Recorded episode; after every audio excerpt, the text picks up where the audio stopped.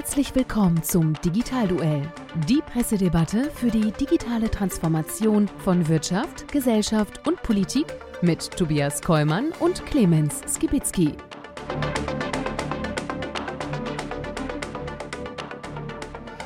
Hallo und herzlich willkommen zum Digitalduell unserer Pressedebatte rund um das Thema digitale Transformation in Wirtschaft, Gesellschaft und Politik. Mein Name ist Tobias Kollmann und mit mir, zumindest virtuell, aber dafür live, wieder im Digitalduell dabei, ist mein kongenialer Partner.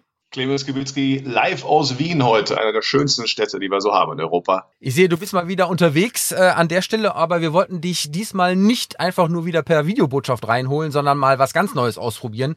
Denn äh, an der Stelle bist du sozusagen live dabei und äh, ich sehe dich sozusagen virtuell mir gegenüber. Äh, da wirst du später reingeschnitten, hier bei uns im äh, Podcastbus und äh, bist entsprechend äh, immer jederzeit herzlich eingeladen, natürlich dich dann einzubringen und wir sind natürlich auch gespannt auf deine Schlagzeilen und nachdem wir wir ja die letzten Wochen drei Wahlspecials hatten mit den politischen Gästen aus der FDP, CDU und SPD, freuen wir uns heute auf eine fast normale Folge. Aber eben auch nur fast normal, denn wenn diese Folge gesendet wird, also heute Sonntag, ist Wahlsonntag. Und das ist natürlich ein äh, besonderer Tag, äh, Tag der Entscheidung, auch für die digitalpolitische Zukunft in Deutschland.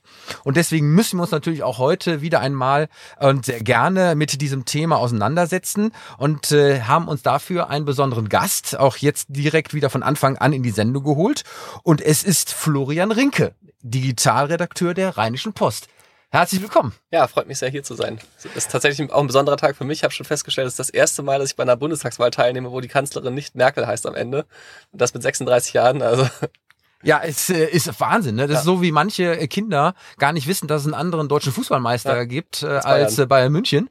Ähm, gibt es für manche äh, den Hinweis, dass sie noch gar keine anderen Kanzler oder Kanzlerin gesehen mhm. haben. Ähm, wo sind wir denn hier? Einmal ganz kurz äh, für die, die uns per 360 Grad äh, YouTube-Kamera zuschauen.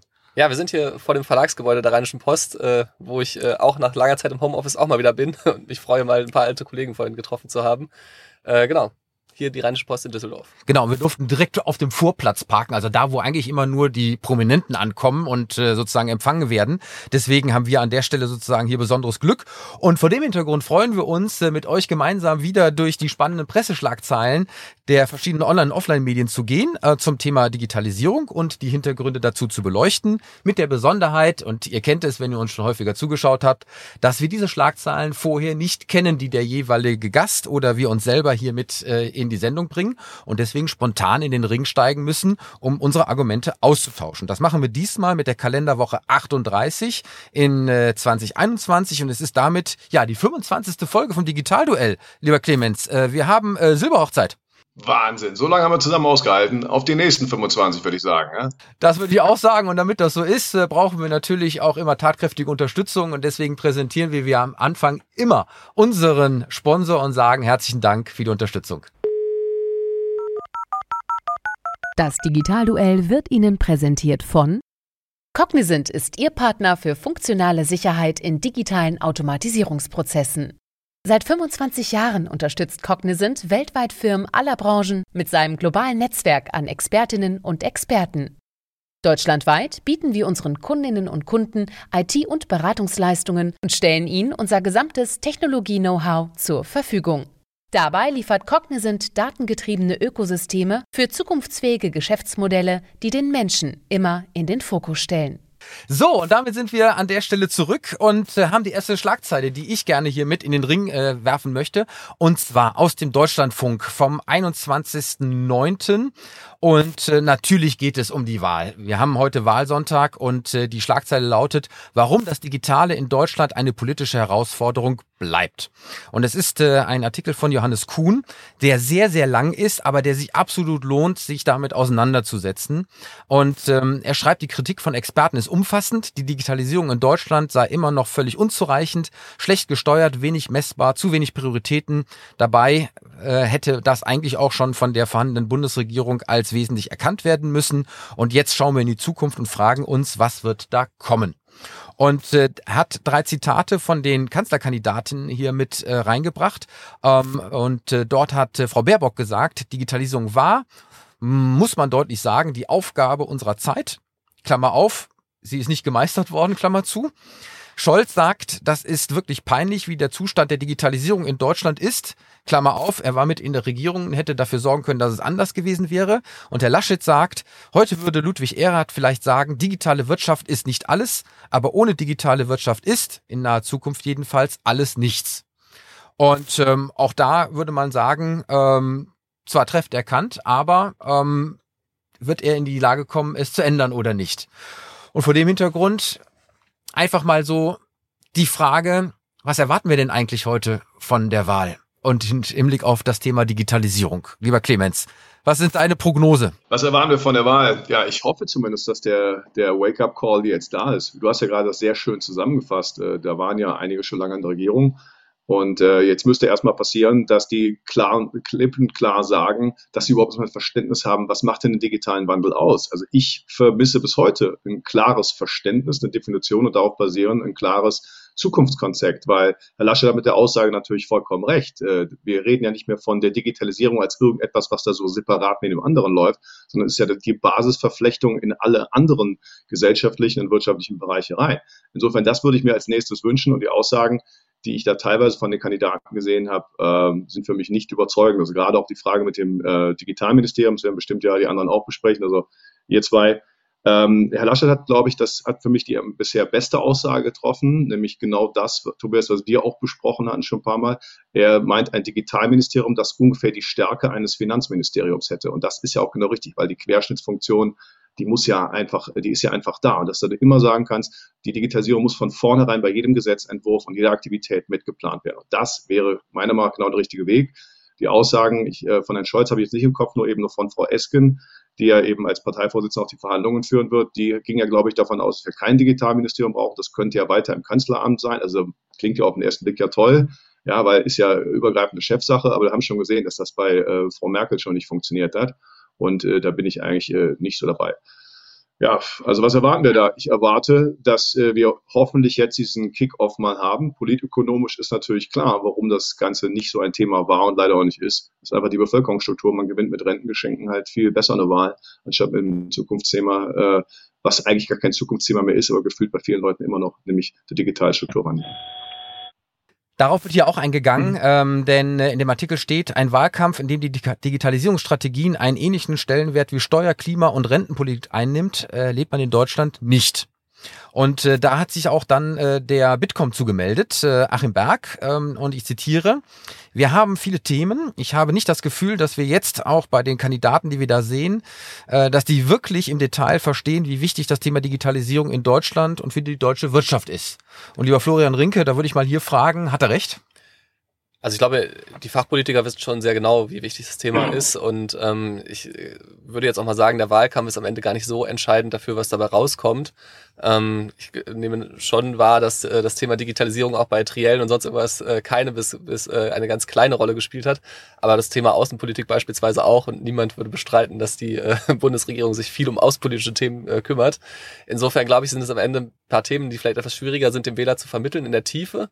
Aber äh, ja, jetzt kommt es aus meiner Sicht vor allen Dingen auf die Koalitionsverhandlungen an, wie stark das Thema da gewichtet wird und wer das auch wirklich äh, in dem Moment so hoch hängt, dass er sagt, das ist das, das ist Chefsache. Ne? So ein bisschen wie wir es hier, äh, ich bin jetzt hier ja eine Regional bei einer Regionalzeitung, wie wir es hier in Düsseldorf erlebt haben bei der letzten äh, Landtagswahl, wo es wirklich ganz klare Ansage der FDP war, wir wollen äh, die Digitalisierung nach vorne treiben und es dann ja auch passiert ist wirklich. Ja, wobei auch da ja in Nordrhein-Westfalen Lindner angetreten ist, eigentlich mit der Vision eines eigenständigen Digitalministeriums, äh, ist nicht dabei herausgekommen. Man hat es an das Wirtschaftsressort angehangen, ja, und ähm, äh, da möchte ich sozusagen auf zwei Dinge mal hinaus. Ähm, Sie hatten gesagt, die Fachpolitiker, die hatten wir ja auch bei uns in den Wahlspecials und da konnte man auf einer wunderbare Art und Weise diskutieren und diese Themen mal so ein bisschen aufschlüsseln. Aber sie sind offensichtlich noch keine Machtpolitiker, weil sie in den entsprechenden Parteien noch nicht an den Schaltstellen sind, um diese Themen auch wirklich von vorne heraus und von der Spitze hinweg zu spielen und auch im Wahlkampf eben zu positionieren. Deswegen glaube ich ja, dass man schon ein bisschen Unterschied machen muss zwischen denen, die da sozusagen vorne wegstehen und auch etwas verkörpern, Klammer auf, Digitalisierung ist es nicht, Klammer zu, und denen, die in der zweiten Reihe stehen und versuchen, das Thema irgendwie wichtig zu positionieren. Ähm, da haben wir ja immer noch irgendwie so einen Konflikt auch in den Parteien zwischen vielleicht den alten, in Anführungsstrichelchen, die durch die Parteisysteme nach oben jetzt in die Chance gekommen sind, sich zu bewerben und die anderen, die eben mit diesem Thema relativ jung noch irgendwie in den Strukturen nach vorne kommen müssen, oder? Definitiv, das äh, sehe ich auch so. Also die, die äh, am Ruder waren jetzt lange Jahre, das waren nicht die, die sich um das Thema Digitalisierung federführend äh, kümmern wollten oder sich gekümmert haben. Also auch ein Peter Altmaier stand ja schon äh, lange in der Kritik, äh, viel zu wenig zu tun, weshalb er ja dann auch auch Thomas Jatzombeck zum Startup-Beauftragten, der auch äh, in der Sendung war, äh, gemacht hat. Ähm, ich glaube aber, dass man jetzt allein durch das letzte Jahr gesehen hat, dass es eigentlich für jeden Politiker fatal ist, auch aus machtpolitischer äh, Sicht, äh, sich zu wenig um das Thema zu kümmern, weil ein Thema wie äh, Auszahlung von Wirtschaftshilfen, Soforthilfen, wenn die digitalen Prozesse in den Verwaltungen nicht funktionieren, einfach sofort wählerrelevant sind und äh, dieses äh, nicht Vorhandensein von ganz vielen digitalen äh, Prozessen einfach am Ende dazu führt, dass es so eine Art ja äh, der Eindruck entsteht, es gibt so ein gewisses Staatsversagen in gewissen Bereichen. Das kann sich kein Machtpolitiker am Ende erlauben. Clemens, du hast den Hand, die Hand schon auf dem Buzzer. Ja, ich nochmal aus Wien. Ich kann das noch ein bisschen unterstreichen. Ich würde aber nochmal diesen Unterschied, äh, finde ich extrem wichtig, ja, dass wir halt die Leute mit Ahnung in der Politik und äh, Florian, es war auch gar nicht angegriffen, dass die Leute da alle keine Ahnung haben, aber es haben wahrscheinlich von denen, die da eben oben sind, zu wenig Ahnung. Ich äh, finde exemplarisch haben wir die erste äh, Digitalministerin in einem Bundesland in Deutschland, haben wir den Besetzungsprozess gesehen. Das war nämlich 2018 in Bayern. Und äh, das war die Frau Gerlach, die wurde, die hat sich sehr gewundert, dass der nach der Wahl äh, der, der, äh, der Anruf kam, sie werden jetzt Digitalministerin, dann hat sie ja dieses berühmte Zitat gebracht, äh, das ist bestimmt nicht mein Spezialthema, aber äh, Digitalisierung hat ja eine riesen Zukunft, ich lese mich jetzt da ein. Und das fand ich dann doch wirklich exemplarisch äh, für diese Problematik. Da hat dann, äh, ich glaube, dann Söder wahrscheinlich gesagt, wir müssen jünger, weiblicher und digitaler werden, also suche ich jemanden. Aber das ist ja nicht das, was wir brauchen. Wir brauchen ja starke Persönlichkeiten, die aber auch Ahnung haben. Ich muss sagen, also äh, Florian Rinke und Tobias, wir, wir kennen ja, äh, also ich habe den Eindruck, dass zum Beispiel Herr Pinkwart in NRW, äh, der hat zwar kein Digitalministerium, aber ich habe selten einen Politiker gesehen, der so tief in ganz vielen Bereichen im Thema ist, weil er eben auch eine, ja, so eine Mischform Quereinsteiger ist und nicht reiner Berufspolitiker. Und ich glaube, da wäre die Entscheidung. Da passt eigentlich auch meine Schlagzeile ganz gut, die ich mitgebracht habe, und zwar aus dem Handelsblatt, aus der Ausgabe vom äh, Freitag, 24.09., also ganz frisch. Ähm, da heißt es nämlich unter der Überschrift Blaupause für ein Digitalministerium. Ähm, FDP und CDU wollen eine neue Behörde schaffen, aber wie könnte die aussehen? Und äh, die Autoren ähm, sind da mal so ein bisschen der Frage nachgegangen, welche Strukturen gibt es, aber auch welche Personen müssten denn am Ende an, oder könnten am Ende an dieser Spitze landen? Und da ist äh, tatsächlich, äh, ja, wie eben erwähnt, der äh, Name Pinkwart auch einer, der fällt von der FDP, aber auch beispielsweise Dorothee Bär, äh, wenn man jetzt äh, Richtung CSU guckt. Ähm, oder Lars Klingbeil. Und ein Name, der auch auftaucht, äh, fand ich auch ganz interessant, äh, Verena Pauster, ähm, die mir jetzt auch als äh, Name für digitale Bildung natürlich, äh, äh, die sich da auch einen Namen gemacht hat. Ähm, das finde ich auch tatsächlich so ein bisschen, äh, äh, oder würde ich gerne auch diskutieren. Also welche Politiker könnte man sich da vorstellen? Ich äh, kenne Herrn Pinkwart jetzt ja aus NRW, aus meiner Berichterstattung äh, sehr gut und habe auch viel äh, in den letzten Jahren seine Digitalpolitik begleitet. Trotzdem glaube ich ehrlich gesagt nicht, dass er Digitalminister wird, ähm, weil ich fürchte, dass am Ende dieser Parteiproports, den es ja leider immer in der Politik gibt, äh, zu stark wiegt. Und ähm, wenn man sich anguckt, wer ist denn da, also nehmen wir jetzt mal an, es kommt zu einer äh, FDP-Beteiligung äh, an der nächsten Bundesregierung, das äh, wissen wir erst heute Abend. Ähm, wer, wer wäre denn dann alles äh, ja, potenziell Kandidat für ein Ministeramt? Und da hätten wir natürlich Herrn Lindner, der äh, das NRW-Ticket hat. Äh, man hätte äh, Johannes Vogel, der auch das NRW-Ticket hat. Und äh, hier aus Düsseldorf äh, Agnes Strack-Zimmermann, ähm, die vielleicht für die Verteidigung in Frage kommt. Äh, auch eine Frau wäre, was auch wichtig ist bei der Besetzung am Ende. Ähm, und auch aus NRW kommt. Das heißt, äh, es sind drei FDP-Leute äh, mit Potenzial, die alle aus NRW kommen. Und die Frage ist dann halt, wo ist da noch Platz für einen vierten? Die Frage ist, glaube ich, erstmal auch, werden wir ein Digitalministerium haben oder nicht? Weil das ist jetzt eine spannende Geschichte. Denn nehmen wir mal an, zumindestens die Prognose, ja, würde an der Stelle ähm, eine Konstellation SPD mit Grünen und FDP ermöglichen. Dann wäre SPD und Grüne gegen ein Digitalministerium, die FDP wäre dafür, ehrlich gesagt, nach den Erkenntnissen auch hier in Nordrhein-Westfalen, glaube ich nicht, dass Lindner noch einmal eine Koalition daran scheitern lässt, weil er ein Digitalministerium nicht durchgedrückt bekommt. Deswegen glaube ich nicht, dass wir an der Stelle ein Digitalministerium unter dieser Dreierkonstellation in Deutschland sehen werden.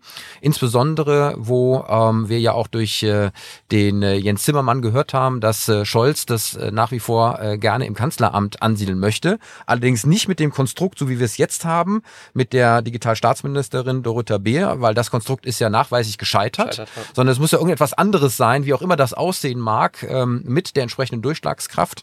Ähm, und da bin ich gespannt, wie das Konstrukt aussehen wird, aber lassen wir das mal dahingestellt äh, äh, gestellt sein.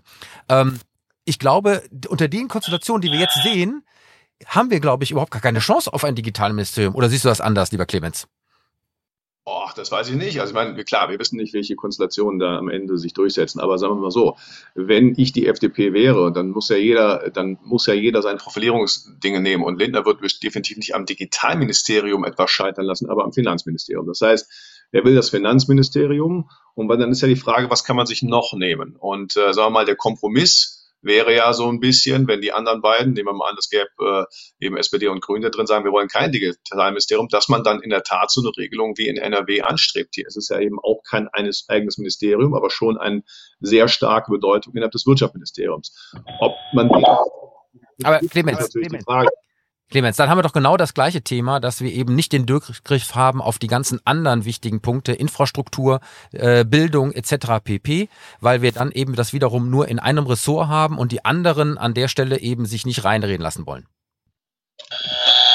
Ja, aber man könnte natürlich dann, das wäre ja manchmal eine Kompromisslösung, weil wir wissen eins, also wer nicht am Kabinettstisch sitzt mit einer Bedeutung eines Ministers oder Ministerin, der ist ein, wird immer erst als, als Zweiter und Dritter gefragt.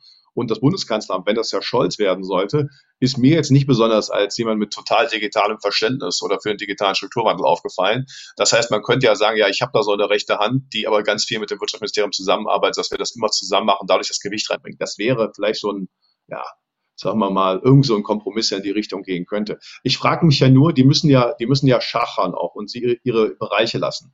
Und für die FDP wird es natürlich zum Wahlprogramm passen, zu sagen, wir positionieren uns im Thema Finanzen, ne, also ganze Stichwort Schulden und so weiter, und Thema Digitales. Da haben, sind die anderen für mich jetzt nicht so vorgetreten. Also äh, Lars Klingbeil ist natürlich auch, finde ich, ein hervorragend geeigneter Typ, aber der ist jetzt nun mal schon Generalsekretär, ob er Minister werden will, weiß man nicht. Aber der Rest, äh, der, der Partei und der Rest der Grünen hat sich bei mir nicht, also nicht so, so zielstrebig so wahrgenommen, dass die da voran wollten. Ich glaube, das ist ja auch wirklich ein Punkt am Ende für die Verhandlungen, wo man äh, ja leider sagen muss, das ist auch so ein bisschen Parteitaktik.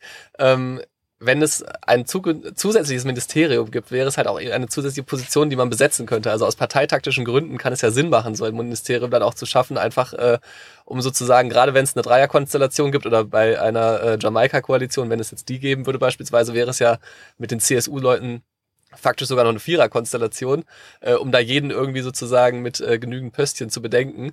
Ähm, auch Dorothee Bär als jetzige äh, Staatsministerin ist ja am Ende äh, in den Verhandlungen noch schnell ins Kanzleramt reingerutscht, weil die CSU gemerkt hat, zumindest geht ja so die Legende, äh, dass man eigentlich noch eine Frau bräuchte, die man aus Bayern entsendet. äh, Und ähm, Insofern das war übrigens so, das war keine Legende. Ja. Da gab es doch das erste Bild, Sie werden sich erinnern, mit den äh, Ministern äh, der CSU, keine Frau. Ja. Und dann erst kam sozusagen die Idee mit der ja. Staatsministerin im Kanzleramt, mit Dorothee Beer, nochmal nachgeschoben. Ja, auf jeden Fall äh, glaube ich, dass das sozusagen, also selbst wenn jetzt zwei, also Grüne und SPD kein Digitalministerium per se äh, favorisieren, dass es trotzdem sein könnte, dass in so Verhandlungen sich einfach äh, sowas ergibt.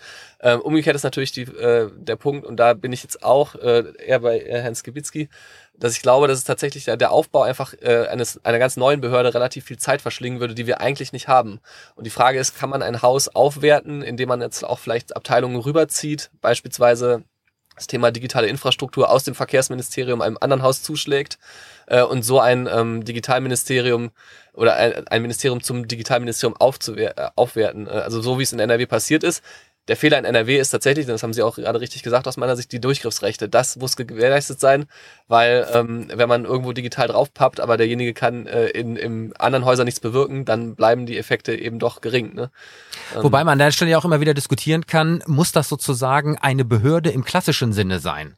Ähm, wir haben ja an der Stelle eine Bandbreite zwischen ähm, dem klassischen Großministerium, äh, 1500 Leute, äh, Strukturen etc. pp, hat man äh, bis hin zu der Idee, Idee, dass das aber eher durch ein agiles Ministerium mit einer kleinen Einheit ist, wo aber mindestens ein Staatssekretär in den anderen Häusern auch für Digitalisierung äh, zuständig sein muss, die aber dann zusammengezogen werden. Ähm, ich sag mal Stichwort Matrix-Organisation, um hier dann agil auch über die einzelnen Ressourcen hinweg so etwas zu steuern und äh, zu, zu handhaben, ähm, bis hin ähm, zu der Idee, eigentlich daraus auch so eine halbe Digitalagentur zu machen und damit eine deutlich stärkere Umsetzungskomponente zu haben, ähm, wo sozusagen das Vetorecht und das Budget mit einem Minister verbunden ist, aber insbesondere die Umsetzungskraft in so einem Hause ganz andere Rolle spielt, ja, dass die Gelder, die immer in diesen ganzen Paketen auch angelegt werden, auch wirklich ankommen. Ich glaube, es gibt ja so am Ende zwei Stränge. Ne? Das eine ist das Digitalministerium, was, was wäre das überhaupt? Und das wäre am Ende, wir haben gerade das Wort Macht, machtpolitisch äh, benutzt, ähm, es wäre ein Signal nach außen, diese Regierung will das Thema wirklich mit äh, Gewicht äh, ähm, füllen und will es vorantreiben. Das wäre ein Signal sozusagen in, äh, in die Bevölkerung, in die Wählerschichten rein ähm, und, und natürlich auch quasi so am Kabinettstisch, dass es ein Posten dazu ist.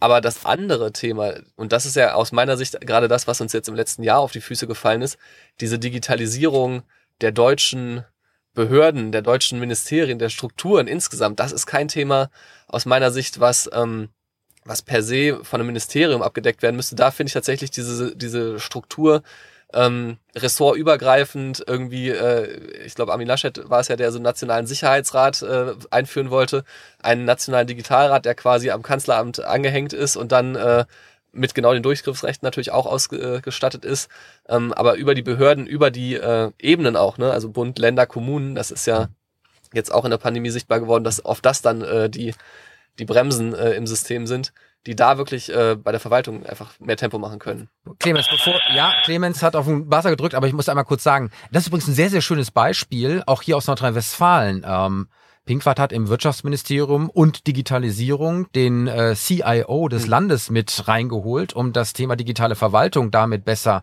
äh, zu adressieren. Ergebnis hat nicht funktioniert. Ja, die Studien, die wir hier kennen, haben gezeigt, dass das Digitalisierungsthema der Verwaltung in Nordrhein-Westfalen nicht besonders gut funktioniert hat. Ja. So, das bedeutet. Muss man ähm, aber auch, einen Punkt noch dazu. Äh, er ist ja auch nicht die volle Amtszeit jetzt im Amt. Ne? Also man muss wahrscheinlich ja, sagen, äh, gut. zumindest drei, vier Jahre. Äh, Na gut, man kann in drei Jahren schon eine Menge äh, bewegen, wenn man will. Ich weiß das aus eigener Erfahrung. Aber Clemens, du hast gedrückt. Ja, ich finde, ihr seid jetzt schon sehr stark in der Umsetzung und ich finde das alles gut. Da wird man noch probieren müssen. Ja, dass man auf der einen Seite auch diese Umsetzung, wir haben gerade bei der Pandemie gesehen, da, da werden Gelder bereitgestellt, die werden aber nicht abgerufen, weil niemand da ist, der die Anträge schreiben kann und niemand, der die beraten kann dabei und und und. Deswegen finde ich gut, dass ihr die Gedanken macht, wie kommen wir in tatsächliche Umsetzung.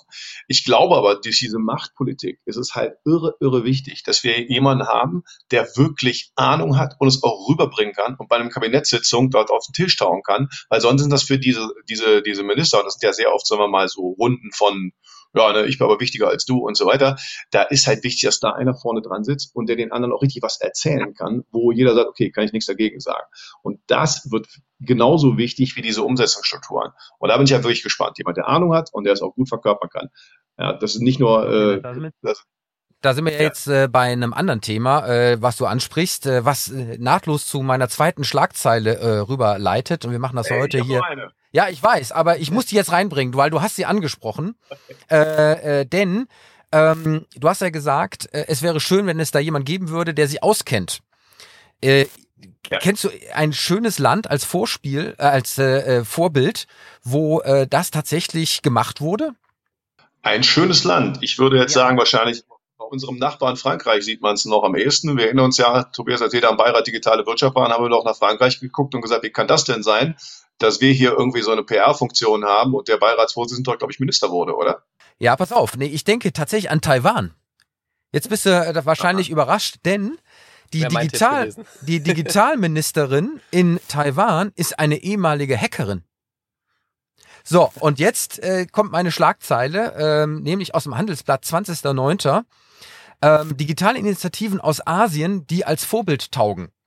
Und ähm, dort werden mehrere Länder aufgeführt, die hier äh, für die Digitalisierung in die Offensive gegangen sind, insbesondere was auch die politischen Strukturen angeht. Und da möchte ich kurz mal an der Stelle ähm, ein paar Beispiele nennen. Japan, war äh, in den ganzen äh, Rankings noch hinter Deutschland, ähm, hat an der Stelle gesagt, das muss sich ändern, hat jetzt dort eine ähm, Digitalagentur als nationale Behörde ähm, eingerichtet, ähm, die als eine Art Überministerium für die Digitalisierung auf allen Regierungsebenen sozusagen die Entscheidung treffen soll, mit IT-Budgets und auch den entsprechenden IT-Ingenieuren, die von außen reingeholt wurden. Also sozusagen das Öffnen der äh, Strukturen auch für externe Know-how-Träger.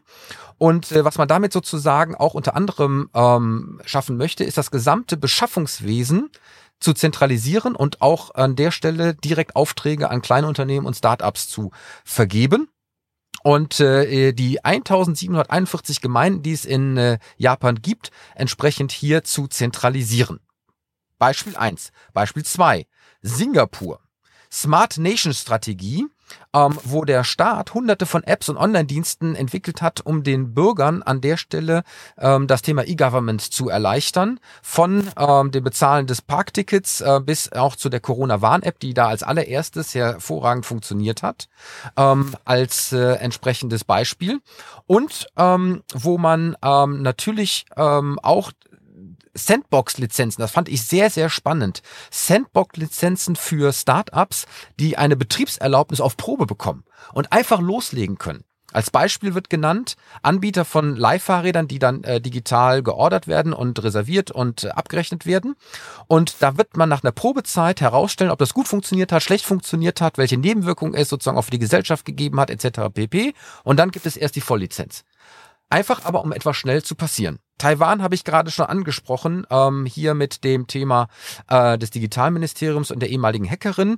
Ähm, dort wird ein Civic Tech ähm, ausgerollt, was insbesondere die Partizipation der Bürger an der politischen Willensbildung erleichtern soll, denn auch während der Legislaturperiode werden dort ähm, die Bürger immer wieder regelmäßig befragt durch die Beamten aus den einzelnen Ressorts, wie sie zu gewissen Themen stehen, um das Meinungsbild mit reinzuholen. Das war jetzt ein bisschen viel an der Stelle aus dem Artikel, aber was ich damit sagen möchte ist, wir sehen überall doch das Aufbrechen von Krusten und das, der Versuch, äh, dieses Thema auch anders zu positionieren, anders äh, strukturell aufzuhängen, mit anderen äh, äh, Personen auch zu versehen.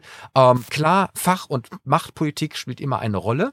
Ähm, meine Frage in die Runde ist, haben wir nicht jetzt die letzte Chance, um einfach nochmal etwas Mutiges zu tun, was man vielleicht gerade in dem Feld jetzt von der klassischen Bundesregierung auch nicht erwarten würde? Ja, also ja, klar, es ist eigentlich höchste Zeit. Also der Strukturwandel läuft und wir haben viele Weichen nicht gestellt. Für mich äh, ist wirklich die 16 Jahre unter Frau Merkel, äh, da ist, ich erkenne dort kein Strukturentwicklungskonzept. Da sind wir genau beim Thema. Japan hatte ja so eine Art, sagen wir mal, staatliche Planungsbehörde, immer schon. Ja, also deren Wirtschaft war immer so, dass sie natürlich viele tolle innovative Unternehmen hatten, aber die hatten ja auch die in den 90ern, hieß glaube ich, Mibit oder irgendwie sowas. Ich weiß nicht mehr genau. Die haben das eben, die machen eine ganz klare Standortentwicklungsstrategie. In Amerika ist das ähnlich. Da fragt sich auch jeder Präsident, wo wollen wir eigentlich im nächsten Jahr unser Geld verdienen? In Deutschland fehlt mir das. Deswegen aber zu sagen, wir machen das so wie Japan, da wäre ich ein bisschen vorsichtig, weil ich einfach äh, erfahrungsgemäß hier in Deutschland kommt da irgendeine Behörde raus. Ja, eine Behörde. Entscheidend ist doch, sitzen da Leute mit Ahnung, die das auch wirklich können. Das sind ja die gleichen Fragen, wo es sich in Deutschland entscheidet, wenn es darum geht, hier, äh, wenn der gefordert wird, wie in Norwegen hier so einen Staatsfonds zu machen, dann ja, wäre an sich eine gute Idee, wenn man dann Experten ranlässt. Wir haben aber in Deutschland ein Expertenproblem. Wir haben so wenig Quereinsteiger. Da wäre ich da ein bisschen skeptisch. Die Sache mit der Bürgerbefragung, ja klar, weil wir haben eine Generation, die lernt jetzt seit 15 Jahren jeden Tag mit einem Like irgendwie zu sagen, was sie gut findet. Na klar ist die Digitalisierung ein grundsätzlicher Weg für eine Art basisdemokratische äh, oder basisdemokratische Elemente reinzuwerden. Nur ich kann mir das in Deutschland irgendwie noch nicht vorstellen. Insofern hoffe ich, dass da irgendjemand kommt, das berühmte Entfesselung und Mut hat. Ich sehe es aber bisher nicht. Also hoffentlich, wenn ähm, liegt das an der oftmals ja zu beobachten politischen Eitelkeit der handelnden Akteure, sozusagen niemand reinzulassen, der ihnen erklärt, wie es eigentlich funktioniert, Herr Rinke? Die Frage ist ja auch, ob die Leute wirklich so in die Politik drängen. Ne? Das ist, glaube ich, so ein, so ein Wechselspiel. Ähm, wer tut sich das an? Ja, ja und wer kommt dann auch wieder zurück? Ne? Also muss man, muss man alles aufgeben oder ist der Wechsel fließend möglich? Äh, also gerade wenn man jetzt äh, aus dem Startup-Bereich denkt, ähm, das sind ja auch äh, ja, viele junge Leute, die dann auch am Anfang ihrer Karriere stehen, vielleicht auch erstmal andere Ziele haben. Ähm, da haben wir natürlich auch ein paar Generationen einfach zu wenig äh, Leute äh, an die Politik herangeführt, weil sich die Politik einfach nicht für sie interessiert hat äh, und vielleicht auch verloren. Ich glaube schon, dass man einerseits diese offenen Verwaltungsleute braucht, die wirklich, also die Bereitschaft haben, sich zu verändern und auch die Behörden zu verändern. Ich glaube, da gibt es auch in Berlin, zumindest hört man das ja ein paar, äh, vielleicht auch eher auf unteren Ebenen. Umgekehrt ich, bin ich auch bei Ihnen, äh, dass man eigentlich mehr Leute aus der Wirtschaft ähm, oder auch mit aus digitalen aus dem digitalen Umfeld ranführen müsste und und auch vielleicht einfach äh, wirklich, wie man sagt, ne, so, wie, oder wie Sie gesagt haben, so auf, auf Probe. Ne? Also ist, äh, das, was äh, quasi diese Sandboxes sind äh, für Startups, dass man das auch in der Politik braucht. Also einfach mal ausprobieren. Wie ist das denn, wenn man damit macht? Weil ich glaube schon, dass man, also man kann eine Bundesrepublik nicht wie ein Startup führen. Man muss mehr Startup-Elemente übernehmen, aber am Ende müssen die Prozesse, also es kann nicht immer irgendwie Trial and Error sein, weil man hat bei den Soforthilfen gesehen, wenn es dann um die Auszahlung geht und da klappt nicht alles sofort äh, digital. Ähm, da würde ein Startup würde nachbessern, nachbessern, nachbessern, aber es, da geht es am Ende um sehr viel Vertrauen in den Staat und in die staatlichen Strukturen und da muss es dann am Ende auch, muss der erste Schuss sitzen, aber dass man da deswegen sagt, deswegen können wir nicht dynamisch sein, deswegen können wir nicht innovativ sein, das ist halt der Umkehrschluss, den man nicht machen sollte. Das ist ja äh, es braucht mehr. Ja. Clemens. Nein, ich meine, also mit dem Trial and Error würde ich sagen, fände ich ja gut. Das Problem ist nur, wir haben ja kein, wir haben ja ein Trial, haben wir sehr viel, nur wir lernen ja nichts. Das ist ja das Unglaubliche. Für mich die Pandemie, was wir da gesehen haben, ich habe ja so wenig Lerneffekte gesehen dabei. Das ist für mich so unglaublich. Und ich meine, man muss auch sagen, jetzt bei aller Politikerschelte, äh, am Ende kriegst du ja auch nur die Politiker, die so eine Bevölkerung verdient hat. Ja, und ich meine, wir haben halt von digital, wir haben halt eine sehr junge, äh, sehr alte Bevölkerung, deswegen wenig jung und auch wahrscheinlich wenig, die diese ganzheitliche Brand Bandbreite versteht. Ja, wir definieren Nachhaltigkeit gerade in Deutschland sehr, sehr stark ökologisch und nicht ökonomisch, obwohl wir beides zusammendenken müssen. Ja, ich sag mal, an der Stelle finde ich es auch bemerkenswert. Steht auch übrigens hier nochmal in dem Artikel äh, vom Deutschlandfunk. Ähm, mit Beginn der letzten Wahlperiode waren ganze sechs digitalisierungsrelevante Strategiepapiere aufgestellt worden mit mehr als 600 Vorhaben. Das zeigt ja wieder an der Stelle, wie wir eigentlich ja unglaublich viele Dinge ähm, erkannt haben und wo wir auch Papiere geschrieben haben und äh, diskutiert haben etc. pp. Ähm, und trotzdem messbar, wirklich messbar im Erfolg und tatsächlich auch, äh, äh, sag ich mal, ähm, von der Priorisierung und von der Steuerung ist ja am Ende nur sehr, sehr wenig wirklich auch für den Bürger erkennbar, ja, rübergekommen, ähm, was an der Stelle ja eben nochmal einen Punkt aufwirft. Wer wird es am Ende sein, der hier sozusagen diese Verantwortung hat? Und jetzt haben wir ja eben schon so ein bisschen die Namen ja hier in den Ring geworfen. Und das ist natürlich für jeden immer spannend, Namen zu diskutieren. Ich würde das gerne nochmal aufnehmen. Ähm, nehmen wir mal an, die CDU kommt in die Regierung wir machen jetzt hier keine Wahlempfehlung oder sonstiges. Welche digitalen Köpfe sind denn dort diejenigen, die, wenn an ein Digitalministerium kommen würde oder man das im Kanzleramt mit einer anderen Priorisierung aufhängen würde, dann eben überhaupt in Frage kommen würden? Also wir würden jetzt von der CDU reden oder von der Union? Also ich würde sagen mal von der Union an okay, der Stelle. Ja. Also dann würde ich äh, die eben schon erwähnte Dorothee Bär auf jeden Fall dazu nehmen, weil sie sich natürlich in der CSU äh, dann auf jeden Fall äh, als Digitalpolitikerin positioniert hat. Äh, hier äh, der Düsseldorfer Abgeordnete Thomas Jatzombeck, bei, bei Ihnen ja auch im Podcast äh, vor, ich glaube, zwei Wochen, ähm, ist natürlich auch einer, der sich äh, das Thema angenommen hat. Nadine Schön ähm, ist ja auch ein Name, der immer wieder fällt. Ähm, also da gibt's auch in der CDU in der Breite Leute, die das können. Die Frage ist am Ende, hätten sie am Kabinettstisch automatisch das Gewicht, äh, was dann beispielsweise ein damals als Finanzminister Wolfgang Schäuble mit einbringt oder so, was man ja bräuchte. Man bräuchte ja wirklich da das Ministerium, äh, was äh, ja jetzt in vier Jahren so viel schaffen muss, wie äh, die letzte Regierung in 16 verpasst hat. Ähm, und direkt von Anfang an extrem Anfang, genau, unter Druck muss, stehen ja. wird. Ne? Und da muss es, also da ist die Frage, hätten all diese Namen, die ich jetzt gerade genannt hatte, hätten die automatisch das nötige Gewicht? Oder bräuchte es da am Ende doch jemanden, der einfach äh, wirklich ein politisches Schwergewicht ist und sie sich vielleicht sozusagen auf die Staatssekretärsebene dann solche Leute reinholt, um, um das Thema äh, zu treiben? Ja, ich sag mal, äh, Nadine Schön, habe ich mir sagen lassen, ist doch eher im Bereich Familienpolitik deutlich äh, stärker positioniert und aufgestellt, auch von sich selbst heraus als im digitalen politischen Bereich. Ähm, von daher gibt's ja im Prinzip tatsächlich diese beiden beiden äh, Namen, die jetzt gerade gefallen sind. Bei Doro Bär ist natürlich das Handicap, sie war das jetzt schon vier Jahre und äh, wie ist sozusagen die Glaubwürdigkeit in den nächsten vier Jahren, wie auch immer die Struktur sein wird, ist dann wirklich besser, anders und substanziell nach vorne zu bringen. Ähm, der äh, Thomas Jatzombeck äh, ist jemand, der im System drinsteckt. Es kann natürlich auch etwas sein, wo eben mal wieder jemand ähm, auf den Posten gesetzt wird, ähm, weil ähm, noch versorgt werden muss ähm, und das ein Name dann sein wird, den wir an der Stelle zwar vielleicht kennen, ja, aber mit Digitalpolitik bislang bislang noch nicht in Verbindung gebracht haben. Oder jemand von außen, können Sie sich das vorstellen? Ähm, ich könnte mir das sehr gut vorstellen, ähm, wobei man natürlich aufpassen muss, ähm, ob da sozusagen nur jemand medientechnisch äh, über Agenturen mal in solche Artikel reingespielt wird äh, oder ob das wirklich jemand ist, der an der Stelle wirklich die Substanz hat, ähm, aus der Kompetenz heraus mhm. ja so etwas bespielen zu können ähm, und äh, vielleicht auch eine gewisse Erfahrung schon hat äh, in einem entsprechenden äh, äh, ja öffentlich-rechtlichen oder äh, regierungsnahen Umfeld. Deswegen glaube ich, dass an der Stelle ähm, viele, viele Namen, die in der Digitalszene vielleicht praktisch bekannt sind, vielleicht nicht unbedingt die sind, die tatsächlich dann für so einen Wechsel in eine äh, Struktur mhm. einer Behörde oder in ein politisches Umfeld äh, wirklich geeignet werden. Aber wir wissen es nicht. Man bräuchte so den Typus Joe Käser vielleicht, ne? Also so sehr machtbewusst. Äh äh, auch äh, nicht äh, scheu, äh, Strukturen anzupacken, anzupassen. Ja, ähm, man kann auch mal durchaus in die äh, äh, digitalpolitischen Umfelder der jeweiligen Partei gucken. Jetzt waren wir bei der Union, da haben wir das C-Netz. Ähm, da gibt es sicherlich auch einige Köpfe, äh, die äh, vielleicht in Frage kommen würden. Ähm, gehen wir aber mal weiter, nachdem wir jetzt die Union hatten. Ähm, sind wir bei der SPD. Ähm, wer wäre es da? Äh, da wäre ich relativ nah am Handelsblatt-Artikel dran, dass ich sagen würde, Lars Klingbeil ist wahrscheinlich der, der mit Name und äh, Kompetenz am ehesten da in Frage kommen würde. Ähm, und Wobei Saskia Esken ja auch als äh, Digitalpolitikerin überhaupt erstmal ja, in der Partei ähm, sich sichtbar gemacht hat. Ja, absolut, ja. Einen fachlichen Background hat sie auch. Ähm, ja, äh, wenn sie Ministeramt anstreben würde und die SPD hätte welche zu verteilen.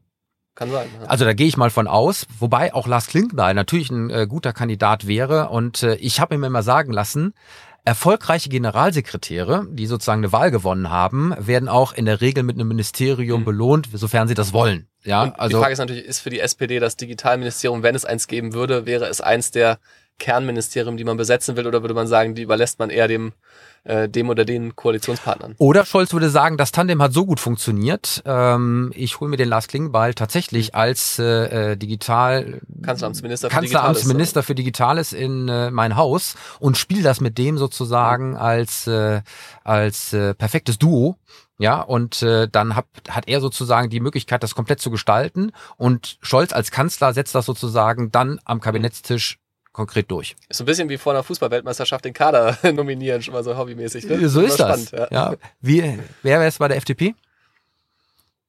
Also die Frage ist äh, aus meiner, also Herr Pinkwart hätte das äh, Format aus meiner Sicht schon ähm, auf jeden Fall, hat in NRW äh, viel vorangetrieben, hat glaube ich auch als äh, sowohl auf Bundesebene äh, oder auf Landesebene als Parteivorsitzender und war auch schon im Bundestag.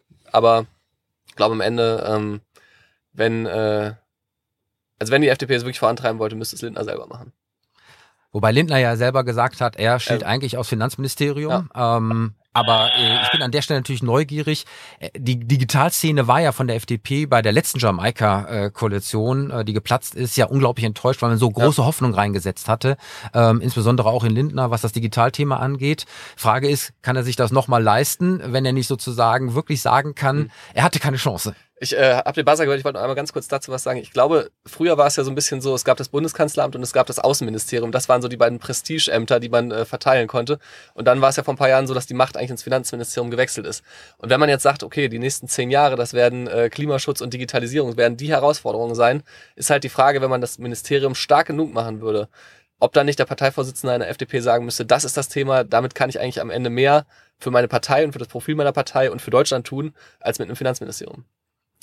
Das glaube ich nicht. Ich glaube, der, also die FDP hat ja wahrscheinlich gelernt aus 2000, aus der, aus der Periode, wo sie aus dem Bundestag geflogen sind. Wenn du nicht, äh, also Außenminister war traditionell das irgendwie wichtigste, zweitwichtigste Amt, aber das ist es ja nicht mehr, seit eben in der Europapolitik das über die, das Kanzleramt geht. Deswegen war es äh, aus deren Sicht natürlich äh, ein Fehler, weil, also dahin zu gehen, das werden sie auch nicht nochmal machen. Finanzministerium ist das Starke. Ähm, ich glaube, also das wird, das wird gar nicht mehr eine Rolle spielen. Wie wäre es bei den Grünen? Konstantin von Notz fällt mir ein. Ja. Das ist aber auch der einzige irgendwie, der mir auffällt, oder? Also ich habe da nicht viele Köpfe, muss ich sagen. Also Handelsblatt sprach mal von Dieter Janicek. Kenne ich jetzt persönlich nicht. Ähm, also den Namen kenne ich aber. Interessant, weil das Thema Digitalisierung ja bei den Grünen durchaus eine große Rolle mhm. spielt, auch äh, spielen muss. Ähm, interessanterweise äh, in Schleswig-Holstein ähm, kam ein, ein, ein, ein Wahlprogramm beziehungsweise ein, ein, ein Programm für die Landesregierung mit extrem vielen und ausdifferenzierten Anmerkungen zur Digitalisierung. Mhm. Ähm, und ähm, auch in dem Wahlprogramm der Grünen spielt Digitalisierung eine Rolle. Natürlich immer in diesem ganz großen Konflikt, in dem die Grünen stehen. Mhm. Auf der einen Seite Digitalisierung als Hilfsmittel, um auch die ganzen äh, ökologischen Probleme an der Stelle zu lösen. Und auf der anderen Seite ist Digitalisierung der größte CO2-Treiber mhm. überhaupt, den wir haben. Ähm, und diesen Konflikt kriegen sie ja aus meiner Sicht immer noch nicht richtig gelöst, mhm. oder? Vielleicht nimmt man auch Alexandra Gese, wenn ich jetzt mal einen Namen einwerfen darf, die Schattenberichterstatterin der Grünen für den Digital Service Act, den Digital Markets Act im äh, Europaparlament. Das ja. wäre auch jemand, äh, ja. der mit Sicherheit äh, ja. so tief in den Themen drinsteckt, auch die nötigen Kontakte hätte nach Brüssel, was auch gerade beim Thema äh, Digitalisierung, wo es ja viel um Regulierung geht, auch wichtig ist.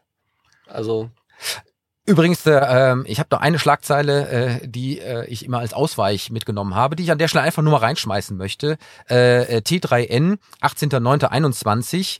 Bitcoin erzeugt jährlich so viel E-Schrott wie die Niederlande. Mhm. Ja, und das ist an der Stelle sozusagen auch äh, ein Thema, was wir immer mal hatten, äh, zwischen Digitalisierung als ähm, Hilfsmittel und Löser dieser Probleme und gleichzeitig als Treiber dieser Probleme. Ähm, was ich aber nicht wusste, und das ist eben spannend in diesem Artikel, ähm, dass es da gar nicht so sehr um die äh, um den Stromverbrauch geht, der Server, die den Bitcoin ausrichten, äh, ausrechnen, sondern um den ähm, Prozessorschrott. Mhm. Denn diese äh, Miner, die sind sozusagen alle anderthalb Jahre äh, oder 1,29 Jahre, um es ganz genau zu nehmen, ähm, darauf angewiesen, dass sie die Prozessoren austauschen. Und was da sozusagen äh, an Prozessorenschrott äh, äh, auf, den, auf den Müll kommt, ist an der Stelle eben äh, unfassbar viel. Und äh, eine Bitcoin-Transaktion wusste ich auch nicht. Eine einzige entspricht dem Wegwerfen von zwei iPhone 12 Mini. Also, das auch, auch das ist spannend, nicht? Aber äh, lieber Clemens, du hast auch noch Schlagzeilen für uns. Ja, Genau. Und zwar, die bezieht sich natürlich auch auf die politischen Themen, aber ein bisschen anders gelagert bisher.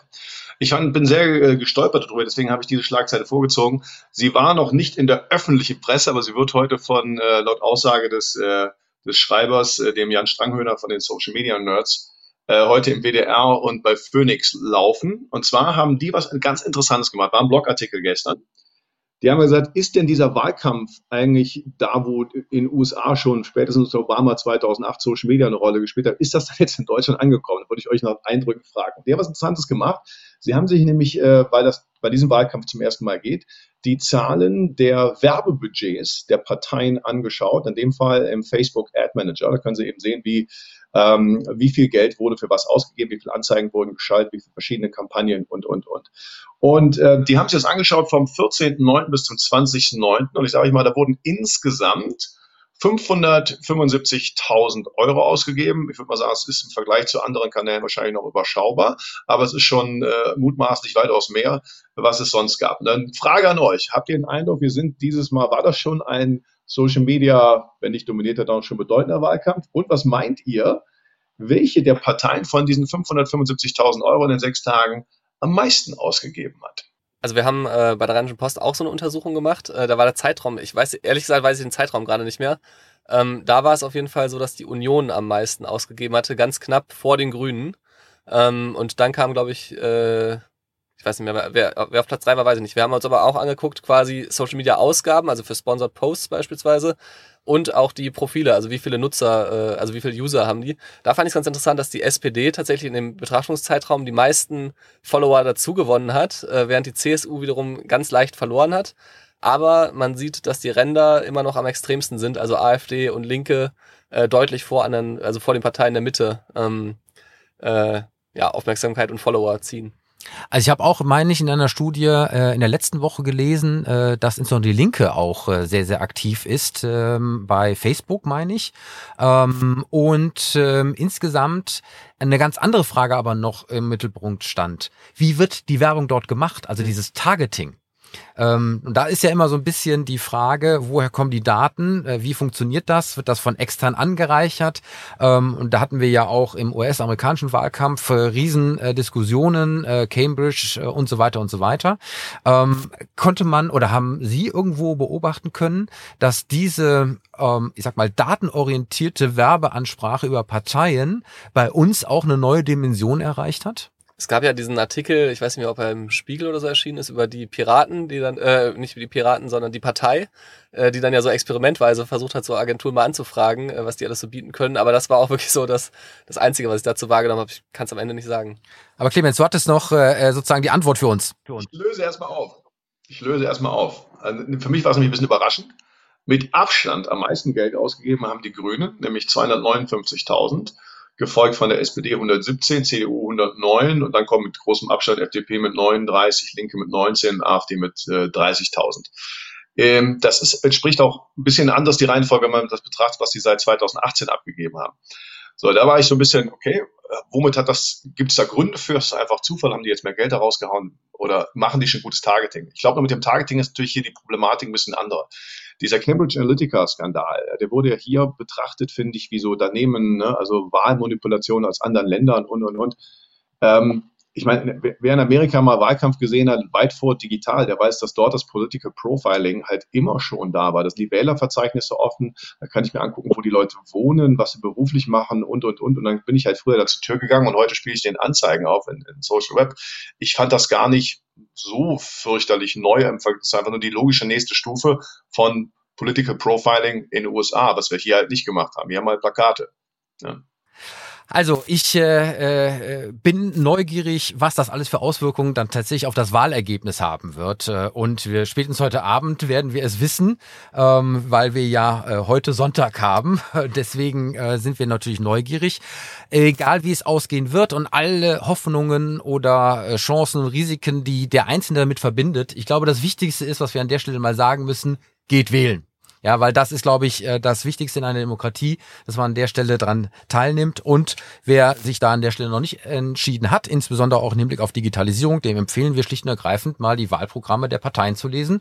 Da steht einiges drin und dann äh, äh kann jeder seine entsprechende Entscheidung treffen und er soll das bitte auch tun. Wir schauen uns dann nur das Ergebnis an und werden das natürlich wieder kommentieren. Ähm, Sie in der Rheinischen Post am Montag wahrscheinlich äh, und äh, wir in dem nächsten Digitalduell. Denn äh, wir sind tatsächlich schon wieder am Ende angelangt. Ja, ich weiß gar nicht, wohin immer die Zeit so geht, aber wir hoffen, dass auch heute sich die Sendung mal wieder hören und sehen lassen kann. Und lieber Clemens, auch du aus Wien, wo werden wir uns denn dann am Sonntag überall wiederfinden lassen? Natürlich werden wir uns hören in allen Podcast-Plattformen und auf YouTube. Ja, und natürlich gibt es uns nach wie vor bei Facebook, bei Twitter, wenn man mit uns diskutieren möchte. Äh, und äh, an der Stelle natürlich auch über unsere Webseite www.digitalduell.de. Auch diese Sendung würde nicht ohne Unterstützung unserer Partner funktionieren und deswegen bedanken wir uns am Ende wie immer bei Gebhard Media, Deutschlands führenden und innovativen Podcast-Producer, der lieben Sherin de Bruyne, Unternehmerin und Kommunikationsexpertin mit Persönlichkeit. Wir bedanken uns bei unserem Sponsor Cognizant Deutschland, ihr Partner für die digitale Transformation. Und natürlich bedanken wir uns bei unserem Gast, dem lieben Florian Rinke von der Rheinischen Post, auch dafür, dass wir hier vom Verlagsgebäude so prominent haben stehen dürfen. Last but not least, unsere Titelmelodie kommt von musicfox.com. Und damit habe ich doch eigentlich schon alles gesagt, lieber Clemens, oder habe ich noch was vergessen? Hast du etwa kein digitales Betthupferl dabei? Schön, dass du nachfragst. Äh, natürlich habe ich eins dabei und ich habe es tatsächlich heute Morgen noch geändert, denn da ist was reingekommen von der T3N 23.09. Und äh, lieber Clemens, weißt du, warum wir demnächst von unseren Frauen digital transformiert werden? Äh, nein. Weil äh, sie uns nicht mehr brauchen für ihre Einkäufe. Denn eine Studie sagt, über die Hälfte der Frauen nimmt die Männer ja nur deswegen mit zum Einkaufen, weil sie die Einkaufstüten schleppen. Aber da gibt es jetzt tatsächlich eine Lösung, denn Piaggio Fast Forward und äh, das ist tatsächlich ein Tochterunternehmen des bekannten Vespa-Herstellers. Die haben jetzt einen Roboter entwickelt und auf den Markt äh, geworfen, der den Frauen die Einkäufe hinterher trägt. Und das Ganze das heißt, doch ja doch, das heißt Gita Mini. Und Gita Mini ähm, ist ähm, so in der Lage, neun Kilogramm ähm, den Damen da hier hinterher zu transportieren. Die Reichweite beträgt 33,8 Kilometer. Ich würde mal sagen, für die Düsseldorfer Innenstadt reicht das. Und äh, es gab da schon ein Vorgängermodell ähm, und der war nur etwas größer und hat an der Stelle zwar mehr tragen können, hat aber auch eben deutlich schneller schlapp gemacht, nämlich schon nach 9,6 Kilometer. Und ähm, das ist jetzt sozusagen im Angebot und äh, äh, hat nur einen großen Nachteil, äh, lieber Clemens, das ist vielleicht noch die Rettung für uns, denn ähm, er schafft immer noch keine Stufen. Das heißt, bei jeder Treppe Aber muss er an der Stelle dann doch kapitulieren. Aber ich muss dazu sagen, also nicht, dass wir es am Ende heißt, wir würden hier irgendwie äh, Stereotypen bedienen. Also der Roboter kann ja auch mit den Männern einkaufen gehen. Das ist ja nicht nur eine Frau. Ich habe das mal, meine Frau hat das bei mir ganz anders gelöst. Ich kriege immer so Mitteilungen in dieser gemeinsamen Einkaufs-App und dann ist eigentlich schon klar, was ich mitzubringen habe. Insofern ist das noch ein weiterer Weg. Also der Roboter selbst ist natürlich äh, genderneutral, das ist ja vollkommen klar. Ähm, aber tatsächlich bin ich mir nicht sicher, ob die Herren der Schöpfung den Damen die Einkaufstüten in die Hand drücken und sie hinter sich hertragen lassen. Ich würde jedenfalls davon äh, abraten. Aber mal geschätzt, äh, was meinst du, was der, äh, der, der digitale äh, Roboter äh, zum Tütenschleppen äh, kostet? Oh wei. Keine Ahnung. Er muss günstig sein, weil sonst ist es, wird nix. Mal so. einfach Tipp, sag mal eine Zahl. Komm, schnell. 500 Euro. 500 Euro? 500 Euro? 2000, 2000. Tatsächlich 1850 US-Dollar und da ist dann vielleicht dann doch äh, das männliche, äh, äh, der männliche Vertreter als Partner doch deutlich günstiger und einfacher. Wir wissen es nicht. Ja. Und wir können auch treppen, äh, lieber Clemens, nicht wahr? Genau. Noch. So, das zum Abschluss ein bisschen zum Schmunzeln aus der großen digitalen Welt. Und damit sind wir am Ende der Sendung angelangt und äh, ich beschließe das Ganze wie immer mit macht es gut, macht es digital und bleibt gesund. Ciao.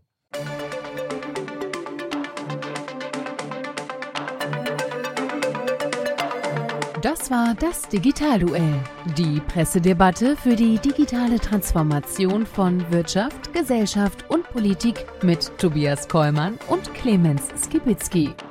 Alle Folgen dieser Sendung finden Sie auf unserer Webseite digitalduell.de, auf allen bekannten Podcast-Plattformen und natürlich bei YouTube.